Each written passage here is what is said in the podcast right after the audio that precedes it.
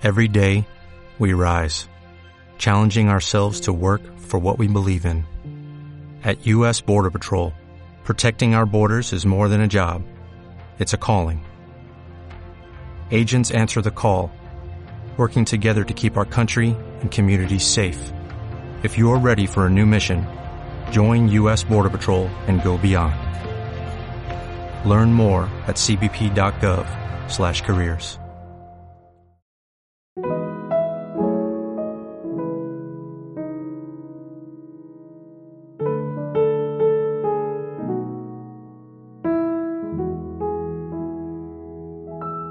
Quiero que en esta hora, por favor, me acompañes a Marcos capítulo 8, verso 22. Y si no me estoy mal, ahí va a estar en tu pantalla. Dice que vino luego Jesús a Bethsaida y le trajeron un ciego y le rogaron que le tocase. Entonces tomando la mano del ciego, le sacó fuera de la aldea y escupiendo en sus ojos, le puso las manos encima y le preguntó si veía algo. Él mirando dijo, veo a los hombres como árboles, pero los veo que andan. Luego le puso otra vez las manos sobre los ojos eh, y le hizo que mirase. Y fue restablecido y vio de lejos y claramente a todos. Oremos, Padre, gracias por tu palabra, gracias por la bendición de estar caminando en este templo, una realidad hecha. Tú has sido fiel hasta en los más mínimos detalles. Padre, dame palabra a palabrar, danos corazones para escuchar tu palabra, para recibirla con mansedumbre, para añadir fe a la predicación, Señor, y para recibir milagros que no pueden ser contradichos, Señor. En este momento te lo pedimos en el nombre de Jesús y el pueblo dice amén y amén. Una de las escrituras que más me emociona y me intriga a la vez es esta. Jesús entró en la idea, a, a una aldea, se encuentra un ciego que por supuesto no era nacimiento porque veía que los hombres eran como árboles, así que en algún tiempo de su vida perdió la visión y quedó completamente ciego. Pero eh, eh, este, este hombre cuando vino Jesús, dice la Biblia que Jesús hizo lodo con sus manos, se lo puso en sus ojos, ¿verdad? Le puso las manos encima y le dijo que mirase. Y él estaba emocionado porque por lo menos estaba viendo los colores, el azul del cielo, estaba viendo los árboles, estaba viendo por lo menos la gente medio la distinguía y, y, por lo menos fue un avance importante en su vida. No era la visión 2020, pero por lo menos era algo que, que, que podía estar satisfecho. Era un nuevo amanecer, un nuevo comienzo, era una restitución un restablecimiento de su vista, de la visión, que era este súper importante para, para él, ¿verdad? Después de no sé cuánto tiempo. Y todo era una emoción, su vida por fin fue cambiada. Y Jesús le preguntó, ¿qué ves? Como si Jesús supiera eh, algo que no estaba perfectamente bien. Y para mí la razón por la cual hizo este milagro fue para darnos unas grandes lecciones que hoy vamos a ver en este día, ¿verdad? Dice al hombre cuando Jesús le preguntó, dime cómo ves. Jesús yo no creo que, que, estaba haciendo esto porque le faltó poder, sino porque quiere darle una lección importante a nosotros. Él dijo, veo a los hombres como árboles, ¿verdad? Él decía, veo, sí señor, veo, pero veo borroso, veo nublado, veo fuera de foco, no veo claramente, ¿cierto? Y él pudo, Jesús pudo irse y decir, bueno, algo es algo, peor es nada, por lo menos te ayudé en algo, da gracias a Dios que por lo menos ves a, algo así sea borroso fuera de foco, ¿verdad? No, Jesús no te quiere mejorcito, Él te quiere completamente bendecido. Y eso es lo que quiero que entiendas hoy, ¿verdad? Jesús le dijo, vete así, ya, eh, ¿verdad? Eh, que te vaya bien, este, disfruta por lo menos, algo es algo, peor es nada, ¿verdad? No, Él no vino para sanarnos un poco, Él vino para sanarnos, para bendecirnos completamente. De hecho, la Biblia dice que Jesús vino para darnos vida y vida en abundancia. No cualquier tipo de vida, sino vida en abundancia. Él no vino para vivir en los raspados, en el tres raspados que hicimos en Colombia, para vivir en la, en la mediocridad, para vivir eh, transándonos siempre por lo menos, porque pensamos que algo es algo, peor es nada, estamos satisfechos. No, no, no, no. Él vino para darte una vida feliz, plena, completamente victoriosa, por favor, entiende esto, ¿verdad? Es la razón por la cual Jesús le vuelve a poner las manos otra vez. ¿Están conmigo o no están conmigo? La razón por la cual Jesús le pone las manos otra vez Es para hacerte entender a ti y a mí que si algo no quedó bien, es, no es la voluntad de Dios que quedes a menos. No es la voluntad de Dios que te falte algo para la bendición completa. Eso es lo que te está diciendo a ti y a mí, es que yo te quiero bendecir de nuevo, poner las manos para que veas completamente. Yo quiero la bendición completa, yo quiero la sanidad completa.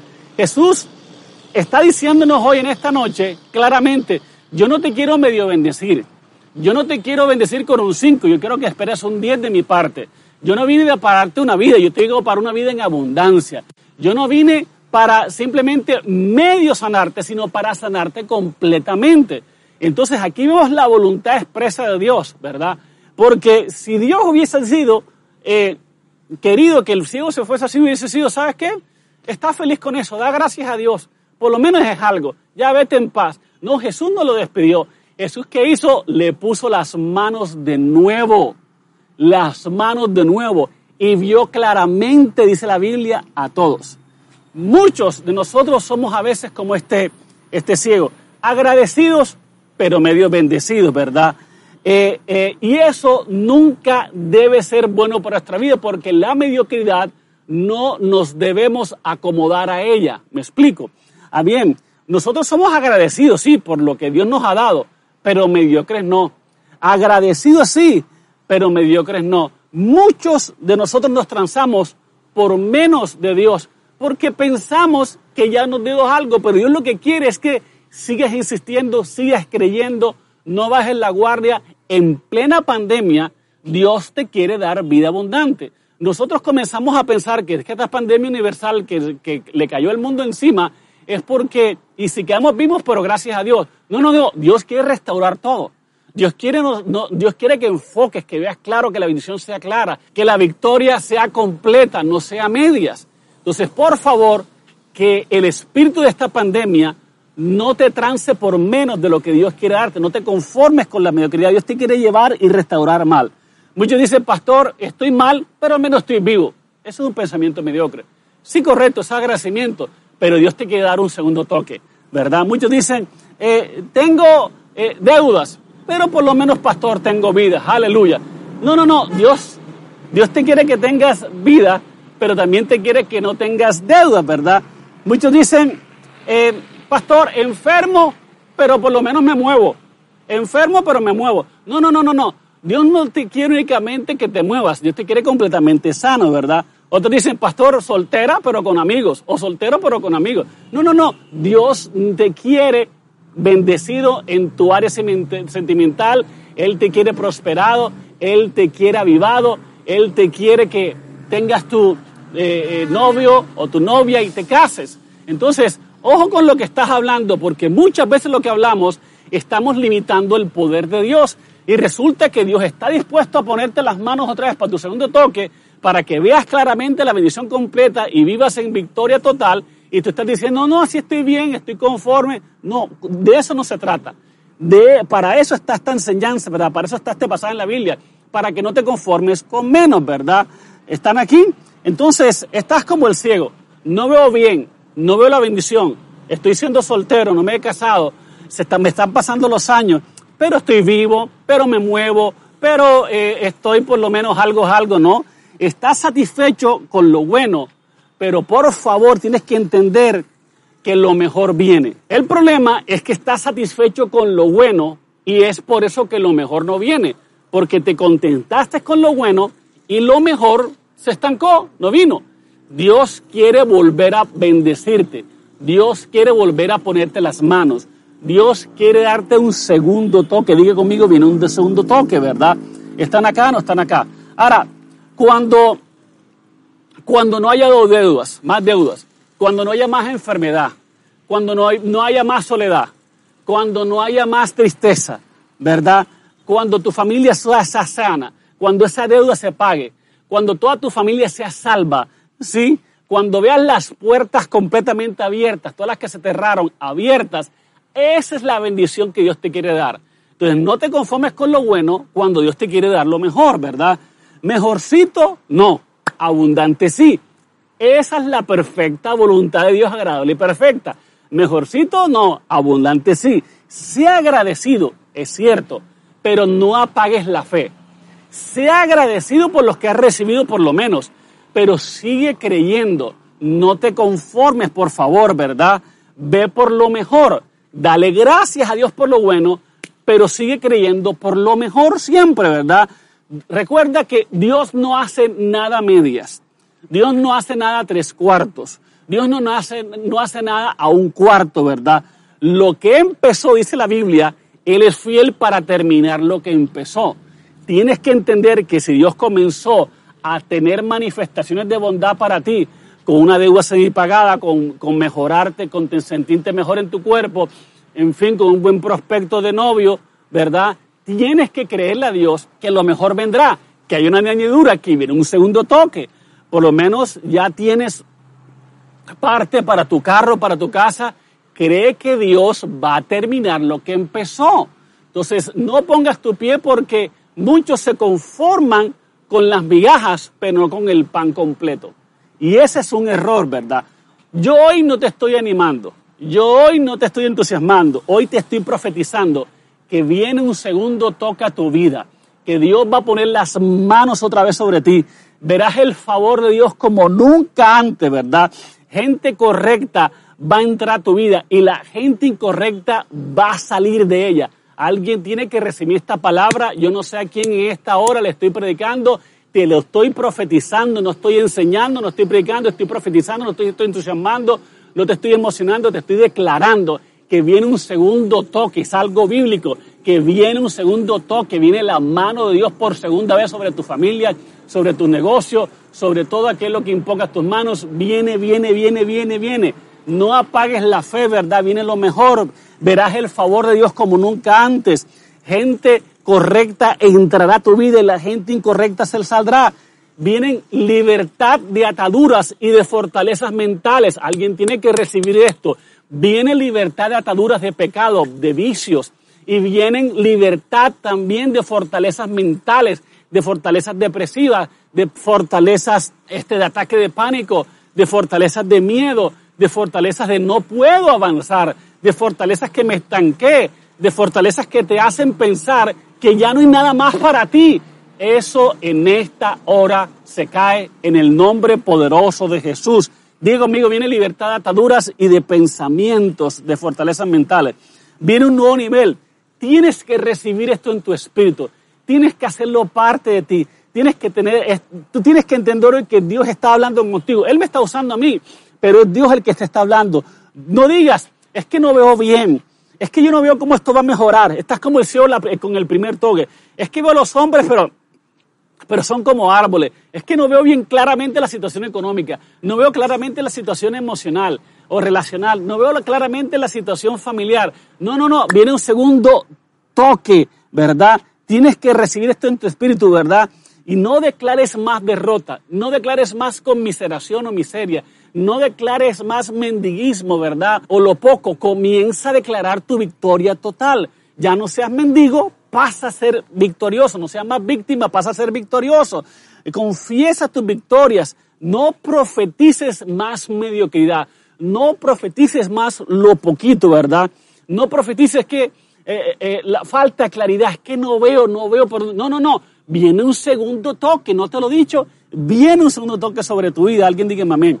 Mira, tú tienes que entender que este 2020, muchos dicen que este 2020 fue un año malo, esto es un año horrible, esto es un año para olvidar, esto es un año que eh, quiero olvidar toda mi vida. Mira, el que tiene que ser diferente no es el 2020, el que tiene que ser diferente eres tú.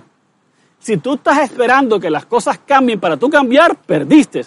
Tú tienes que cambiar para que el entorno cambie. Te lo voy a repetir más. El que tiene que ser diferente no es el 2020. El que tiene que ser diferente eres tú. ¿Están acá o no están acá? Mucha gente dice, pastor, pero usted no sabe lo que me ha pasado, ¿verdad? No, sabe, he tenido problemas relacionales, he tenido problemas, gente se ha salido de mi vida, gente que no creía en mí. Eso es normal en la vida. Yo por eso le digo a la gente, no sigas invitando a gente en tu vida de las cuales Dios te dijo que te alejaras.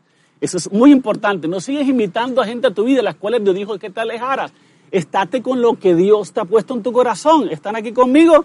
¿Verdad? Muchos dicen, pastor, es que me abandonaron, es que me traicionaron, es que me hicieron esto y lo otro. y me siento, me siento solo o sola. Mire, te voy a decir algo. A ti no te rompieron el corazón, te abrieron los ojos.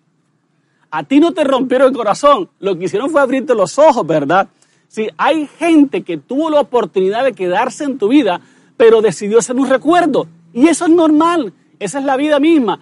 Hay gente que tuvo la oportunidad de hacer grandes cosas con tu vida o seguir en tu vida, pero decidió ser un recuerdo meramente, ¿verdad? Ahora, un día, pues eso no te lamentes, por eso, mire, en, la vida Dios quita gente para añadir mejores, ¿verdad? de pronto no estabas viendo con claridad y este segundo toque te va a hacer con claridad y va a ser más selectivo. Vas a poder ver más claramente con qué tipo de personas relacionarte, ¿sí? Un día te verán y dirás, uy, wow, de lo que me perdí, pero me alejé de esa persona. Y tú dirás, uff, de lo que me salvé. Entonces, ahora la gente dice, ay, pastor, pero usted cómo cambió. No, no, yo no cambié. Tú no cambiaste. Lo que pasa es que dejamos de ser ingenuos. Mucha gente dice, pastor, pero es que, eh, eh, eh, es que yo dejé de creer o usted dejó de creer en la gente. Yo no dejé de creer en la gente. Lo que pasa es que pensé, empecé a discernir. Muchos dicen, pastor, lo que pasa es que ya usted se volvió Dios y, y ya no siente lo mismo que antes. No, lo que pasa es que uno se vuelve selectivo. Esas son las cosas que pasan. Y este 2020 viene con algo mejor. Viene con un segundo toque viene una segunda ola de favor, viene una segunda ola de misericordia. Este 2020, esta última parte, Dios va a recuperar lo perdido. Dios va a recuperar lo que se comió esta plaga. Dios lo va a recuperar y vas a recuperar todo lo perdido. Eso es una promesa bíblica. El ladrón cuando es sorprendido tiene que revolverle siete veces más. Hay muchas promesas donde, en, donde la gente recibía siete veces más, el doble cuando perdía. Dios lo va a restaurar todo, así que no te preocupes, ¿verdad? ¿Estás acá o no estás acá? Mire, yo siempre he dicho a la gente en cuanto a las relaciones, nunca te apegues a alguien que no está apegado a ti, porque el apego de una sola vía es destructivo para la mente. Nunca lo hagas. Y también le he dicho a la gente, mira, la lealtad no puede ser controlada, la lealtad de otra persona. Nadie puede controlar la lealtad de otra persona. Es interesante entender que no importa cuán bueno tú seas con alguien, ¿sí? Eh, eso no significa que ellos te van a tratar a ti de la misma manera. Recuerda lo que te dije antes, solo porque tú te estés apegado a la persona, pero la persona no esté apegado a ti, eso te va a marcar mentalmente, te va a asfixiar y te va a drenar, ¿verdad?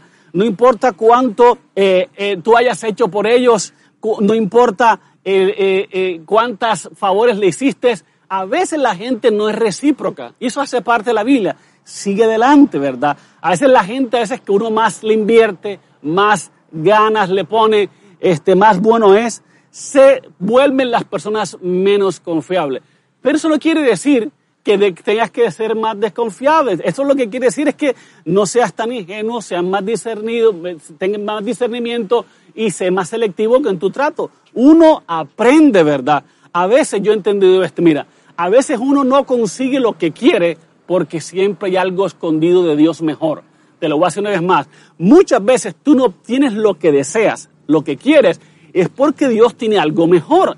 Dale gracias a Dios que viene algo mejor para tu vida. Dígame amén si está entendiendo. Entonces, cuando pases cosas que no entiendas, recuerda que siempre habrá más oposición cuando viene la bendición.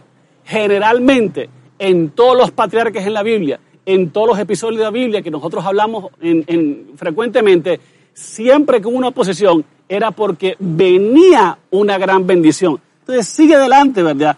El diablo no estaría, ¿verdad?, peleándote tanto si no supiera que Dios para este tiempo te destinó una bendición grande. ¿Están conmigo o están conmigo? La clave es permanece en fe. La Biblia dice, someteos a Dios, resistid al diablo y el diablo huirá de vosotros. Sométete a Dios, vive en santidad. No te olvides de la iglesia. No te olvides de la visión, porque en este momento todo el mundo quiere tirar la visión porque está cansado, porque está quebrado, porque está emocionalmente entrenado. No, sométete a Dios, resista al diablo y el diablo huirá, dice una versión despavorido de vosotros.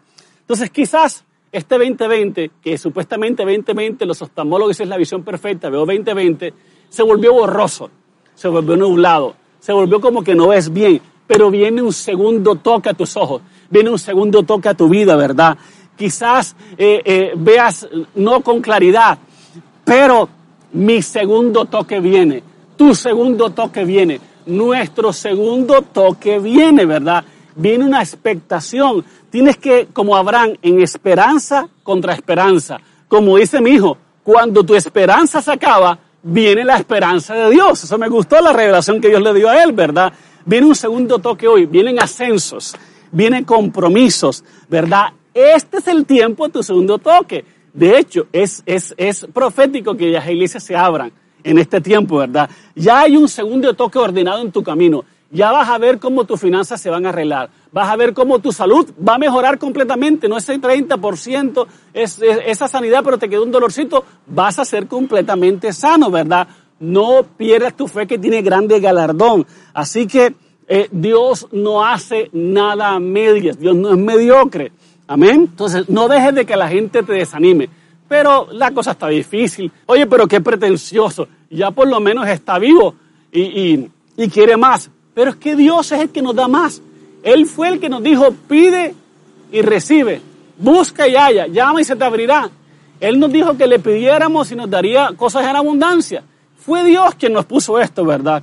Hay un salmo que me gusta mucho, que es el Salmo 42 en la NB, dice, me sacó del lodo y del pantano, puso mis pies sobre una roca y me plantó en tierra firme. Miren lo que dice este Salmo. Este Salmo dice que te sacó del pantano y te dejó a orillas ahí del, lodo para que tú te quemaras. No, Él te sacó y no te dejó ni siquiera los alrededores del pantano medio sucio. Él te subió y te ascendió y te puso en una roca, ¿verdad? Y me plantó en tierra firme dando a entender que Dios no te saca un charco para dejarte tirado. Él te saca para hacer tus pies como de sierva y en las alturas hacerte andar. Entonces, Dios no te sacó del lodo para dejarte a un lado. Él pondrá tus pies sobre la roca firme.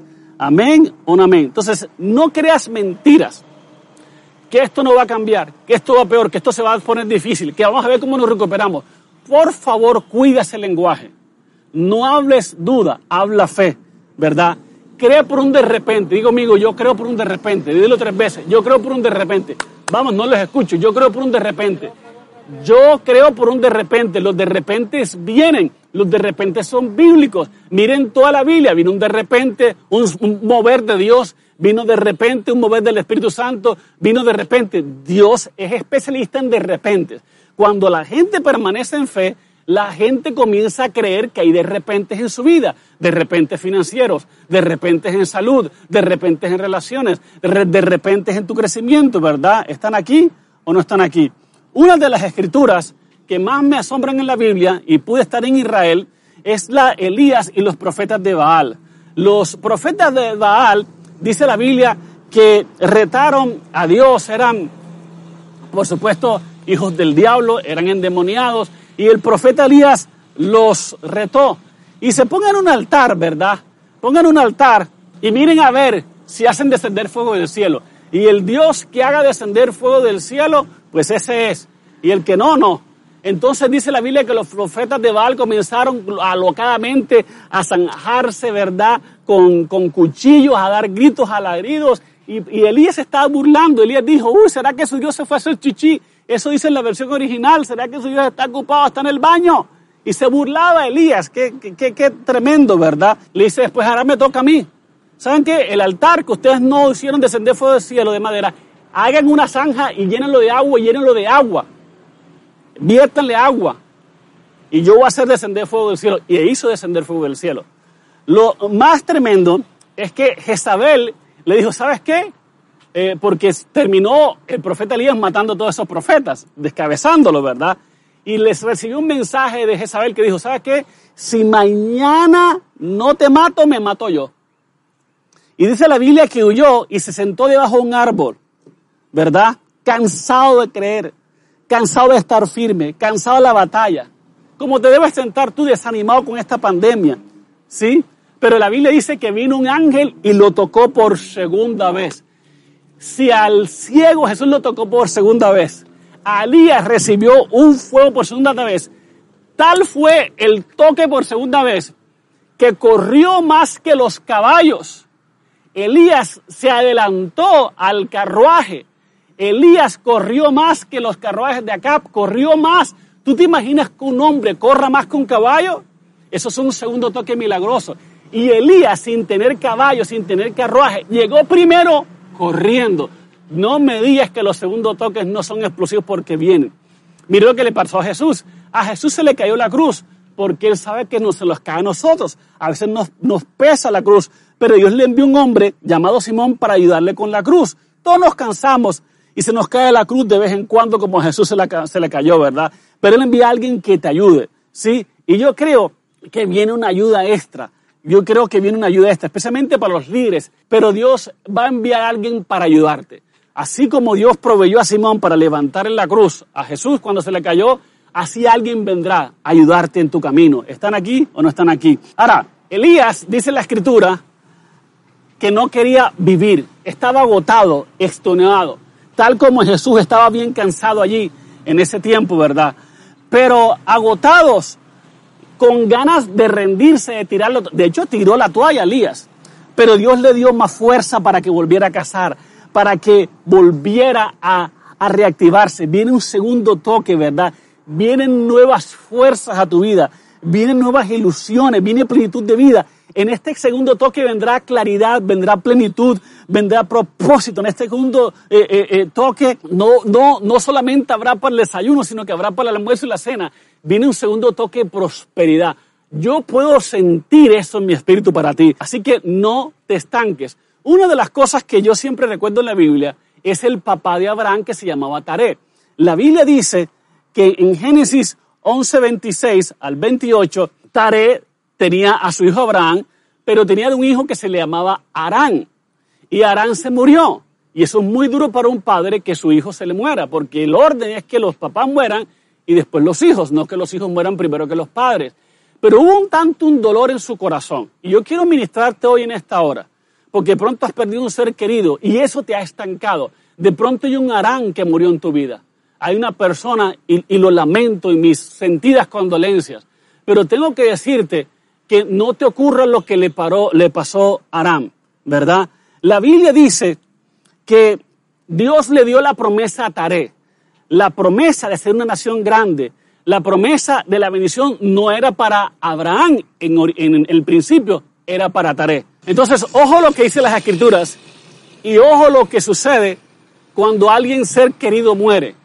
Por favor, entiende porque esto Señor te lo quiere ministrar a ti para que no sigas viviendo más de un dolor prolongado, sino que realmente hayas confort, hayas consuelo y puedas avanzar en tu vida. No puedes estar todo el resto de tu vida en luto. Tenemos que estar agradecidos por el tiempo que vivimos con esas personas, pero tenemos que marcharnos porque hay muchas personas vivas que dependen también de nosotros, de nuestro bienestar, de nuestra felicidad y que merecen también es ser abrazados y ser sostenidos. Así que el dolor del pasado no te detenga a abrazar el futuro. Y mira lo que sucedió. Estas son las generaciones de Taré. Taré engendró a Abraham, ¿verdad? Abraham luego se convirtió en Abraham, Anacor y Aram. Y Aram engendró a Lot. Dice la Biblia que murió Aram antes que su padre Taré en la tierra de su nacimiento, en Ur de los Caldeos, y tomaron a Abraham y Nacor para sí mujeres, y el nombre de la mujer era Abraham era Sarai, y el nombre de la mujer de Nacor era Milca. En fin, la Biblia dice más adelante en el verso 31, y tomó Taré a Abraham su hijo y a Lot, hijo de Arán, el que se murió, ¿verdad? Y a su nuera, y salió con ellos a Ur de los Caldeos para ir a la tierra de Canaán. ¿A dónde iban? A la tierra de Canaán. Vinieron hasta Arán. Curioso, vinieron en una ciudad donde tenían el mismo nombre su hijo que se murió. Y eso hubo un bloqueo mental. Iban para Canaán pero de paso de Ur de los Caldeos pararon en Arán, camino a la tierra prometida, y Taré se recordó el nombre de su hijo. Y la Biblia dice que se quedaron allí. Y murió, dice la Biblia, Taré en Arán. Taret, en vez de ir a la tierra prometida, se quedó en Arán porque le recordó la muerte de su hijo. Se quedó en el lugar de su mayor dolor. En vez de ir a la tierra prometida, se quedó en el lugar de su mayor dolor. Y hay mucha gente que el dolor no las deja avanzar. tenía una buena excusa, como muchos de ustedes tienen una buena excusa para no avanzar en la vida. Pero ¿saben qué? Hay gente alrededor, otros hijos, otros miembros en su familia, que necesitan verte en la tierra prometida, que no necesitan verte no superando ese dolor. Tienes que avanzar, ¿verdad? Taré, lo más difícil de Taré es que pudo ser el patriarca. O sea, hubiéramos dicho hoy, el Dios de Taré, de Isaac, Abraham, Isaac y Jacob, pudo ser Taret, Isaac y Jacob. Pero en vez de ser Taret, Abraham, Isaac y Jacob, tuvo que ser Abraham, Isaac y Jacob. Se perdió que la gente orara al Dios de él con el nombre, porque no pudo superar el lugar de su mayor dolor. Muévete, por favor. A todos nos pasan cosas malas. La clave es pasa al sitio tu mayor dolor. Besas a la tierra prometida. Pásalo, supéralo. Dios te quiere llevar lejos. Dios te quiere, tú no puedes consumirte en el dolor cuando tienes más felicidad que compartir con los que te están vivos y están rodeando. La Biblia dice, en lugar de vuestra doble confusión y de vuestra deshonra, os alabarán en sus heredades, por lo cual en sus tierras poseerán doble honra y tendrán perpetuo gozo. Tienes que entender que Dios hoy quiere levantar el luto de tu vida y darte manto de gozo, espíritu de alegría en vez de espíritu angustiado. Y tienes que moverte más allá del punto de tu dolor y conquistar por tus hijos, conquistar por tu nueva vida. Ir adelante, por favor. No te quedes en Arán. Ves hacia tu tierra prometida. Y la Biblia también dice en Zacarías 9:12, volveos a la fortaleza, oh prisioneros de esperanza. Y hoy también os anuncio que os restauraré el doble. Señor, viene un segundo toque. Viene el doble para tu vida. Muévete, por favor. Ya pasamos esta noche oscura, ya se ve una nueva mañana, vamos adelante para las cosas que Dios tiene que, para nosotros, ¿verdad? Fíjate Job, Job perdió todo. Job perdió a sus hijos, perdió sus propiedades, perdió su salud, perdió todo. Sus diez hijos los perdió en una tormenta, pero Dios le dio diez hijos. Dios le devolvió el doble en ganado, en propiedades, en lo demás pero le devolvió el mismo, el mismo número de hijos que había perdido. ¿Por qué? Porque, ¿por qué no le, si perdió 10 hijos, ¿por qué no le devolvió 20 hijos Dios? Si, le, si tuvo 7 mil camellos y le 14 mil, el doble, ¿por qué no devolvió el doble de hijos? Porque para el cielo nunca los perdiste. Cuando Dios comienza a contar, los hijos comienza por los del cielo los 10 del cielo y los 10 de la tierra hacen 20, porque el cielo nunca pierde, el cielo siempre gana. ¿Están entendiendo? Entonces, veste a tu tierra prometida. Supéralo. Job tuvo que superar muchas cosas en su vida. Lo más interesante es que tuvo los otros 10 hijos con la misma esposa. Dios dice la Biblia, le abrió el vientre a su esposa por segunda vez. Señores, vas a estar embarazada con las bendiciones de Dios. Dios va a volver a abrir el vientre de las promesas. Alguien tiene que recibir hoy, esto es muy profético lo que, estoy, lo que te estoy profetizando. Él te dará el doble, Él abrirá el viento otra vez. El enemigo no puede detener el plan de Dios, es imposible. El cielo siempre gana. Aunque el infierno ataca, el cielo siempre gana.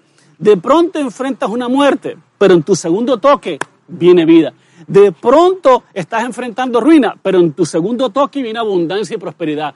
De pronto estás enfrentando dolor, pero en tu segundo toque viene óleo de gozo, como dice Isaías. De pronto estás enfrentando una deuda, pero Dios la va a cancelar en tu segundo toque.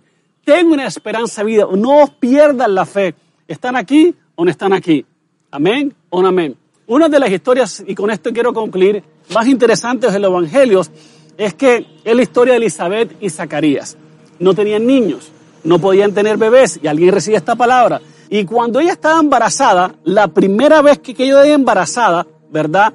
De, en su vientre, Juan el Bautista, eh, el cual tenía a Elizabeth, y María, la madre de nuestro Señor Jesús, que tenía Jesús, este, se vieron y la Biblia dice que saltaron de gozo. Pero esa no fue la primera vez que se vieron Jesús y Juan el Bautista en sus barrigas de sus mamás y saltaron de gozo, sino que se volvieron a ver en el Jordán. Y la Biblia dice que la segunda vez que se volvió a ver con su primo, los cielos se abrieron. No sé si me estás entendiendo. Dios va a hacer que se te abran los cielos en tu segundo toque. Dios va a volver a abrir el cielo. El segundo toque es más extraordinario el primero. En el primero, Juan no pudo ver a Jesús por el vientre, pero en la segunda vez que lo vio, los cielos se abrieron, hubo una transformación. El segundo toque es más extraordinario que el primero. No es natural, es sobrenatural lo que viene. O sea, tú no has visto nada, mi amado hermano, mi querida hermana. Dios tiene un banquete preparado para tu vida. Yo siento la unción tremenda de Dios. Yo siento que la fe se está levantando en Latinoamérica, en Colombia, en mi Cartagena, en Ríos de Vida. Estos valientes que en medio del que el diablo escupió al mundo esa maldita plaga, se han levantado y se han permanecido firmes y han dicho ninguna plaga tocará mi morada y están creyendo por lo mejor y aunque han perdido algunas cosas, siguen creyendo. Esa es la gente de fe. Esa es la gente como Abraham que se movió a la tierra prometida a pesar de haber perdido un hermano. Esa es la gente como Job que a pesar de sus diez hijos perdidos comenzó a creer por otros diez. Esa es la gente que Dios restaura. Esa es la gente que Dios consuela. Esa es la gente que Dios levanta. Viene un segundo toque. Viene un segundo toque que no es natural, es sobrenatural y vas a recuperar todo lo perdido. La muerte se volverá en vida, la deuda se volverá en, abundancia, la enfermedad en sanidad, la soledad en compañía. Viene, tienes que creerlo. Deja de transarte. Deja de decirte es que no lo veo. No veo, no veo, no veo con claridad. Es que yo no veo por dónde va esto. No, abre los ojos de la fe que viene un segundo toque y vas a ver con claridad. Y yo creo que con esta enseñanza se te abrieron los ojos. Gracias a Dios. Gracias a Dios por su palabra. Gracias a Dios por su Santo Espíritu. Gracias a Dios por su presencia. Gracias a Dios que tu segundo toque está aquí en el nombre de Jesús. No queremos terminar nuestra reunión sin darte la oportunidad de recibir a Jesús en tu corazón. Jesús no es una religión. Jesús no es un muñeco que tiene ojos pero no ve y oídos pero no oye. Jesús es Dios. Dios que se hizo carne y, quiere habitar entre nosotros. La forma más sencilla para hacerlo es repitiendo esta oración y creyéndola con tu corazón. Digamos juntos, Señor, te doy gracias por este día. Hoy reconozco que he pecado y te necesito. Confieso con mi boca y creo con todo mi corazón que Jesús es mi Señor y es mi Salvador. Gracias, Padre, por perdonar todos mis pecados y por escribir mi nombre en el libro de la vida